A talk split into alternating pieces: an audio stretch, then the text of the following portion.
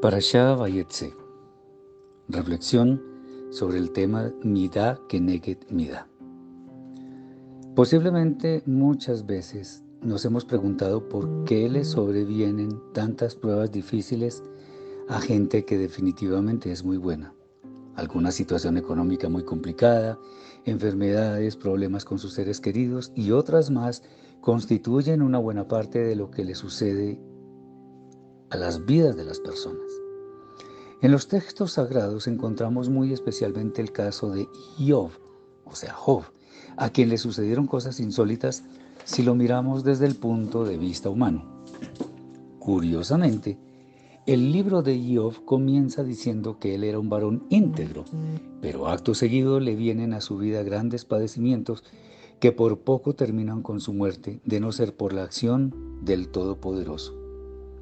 Interesante comentar también que él no supo por qué le vino todo lo que tuvo que sufrir. Nuestra pregunta obligada es, ¿por qué sucede esto? ¿Acaso el Eterno no es justo? Hasbe Shalom. Y aquí es donde quizá la primera cosa que estamos en el deber de afirmar es que el Eterno es justo por sobre toda justicia. Y para tratar de explicarlo, veamos el análisis que haremos a continuación. Para el caso de la Parasha, vemos que existen muchas pruebas que tuvo que vivir nuestro ancestro Jacob. Previamente a ellas leemos que él engañó conscientemente a su hermano Esav, lo cual no es justificable en ninguna manera por parte de un sadik. El Eterno, cuando hace promesas, las cumple, independientemente de cualquier consideración humana, aunque ello incluya nuestras faltas intencionales o no. Es importante resaltar que todo instrumento debe ser probado suficientemente bien con el fin de demostrar su idoneidad para los propósitos para los cuales es concebido. Desde un balón de fútbol hasta un marcapasos, los cimientos de una gran estructura o simplemente el plástico con el cual son elaboradas diferentes clases de bolsas. Cuando se trata de los planes celestiales, los instrumentos también son probados y a veces muy duramente según nuestra óptica. Pero ello no atenta contra la justicia del Santo de los Santos, sino que por el contrario nos revela chispas de su inmensa sabiduría. Por supuesto, las pruebas y sufrimientos no son sino medios para alcanzar la mayor altura espiritual que llevará a lograr una habitación en las moradas celestes. Pero también es bueno decir que las pruebas no vienen solo porque el instrumento es probado, sino también porque éste puede fallar. Y el caso de Jacob es muy interesante como ejemplo. Las pruebas a las cuales él fue sometido también fueron una compensación por sus obras equivocadas.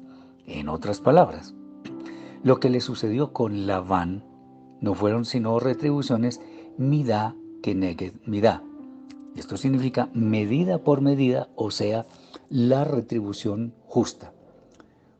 Y esto lo recibió por lo hecho anteriormente. Y en este punto es cuando podemos ver mejor una de las muchas formas como actúa la justicia del Eterno, bendito sea. De acuerdo con lo anterior, es sumamente importante que cada día nosotros revisemos lo que nos revelan las escrituras, de manera que podamos entender que todo lo negativo que nos sobreviene tiene que ver con pruebas del cielo y o compensaciones mida que neguen mida por las fallas que hayamos cometido.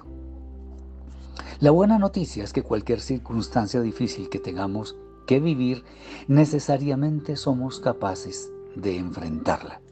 La actitud tan reiterativa de quienes reniegan de su suerte es solo una forma de mostrar la incapacidad de ver el lado bueno que tiene todo lo que nos sucede sin ninguna excepción.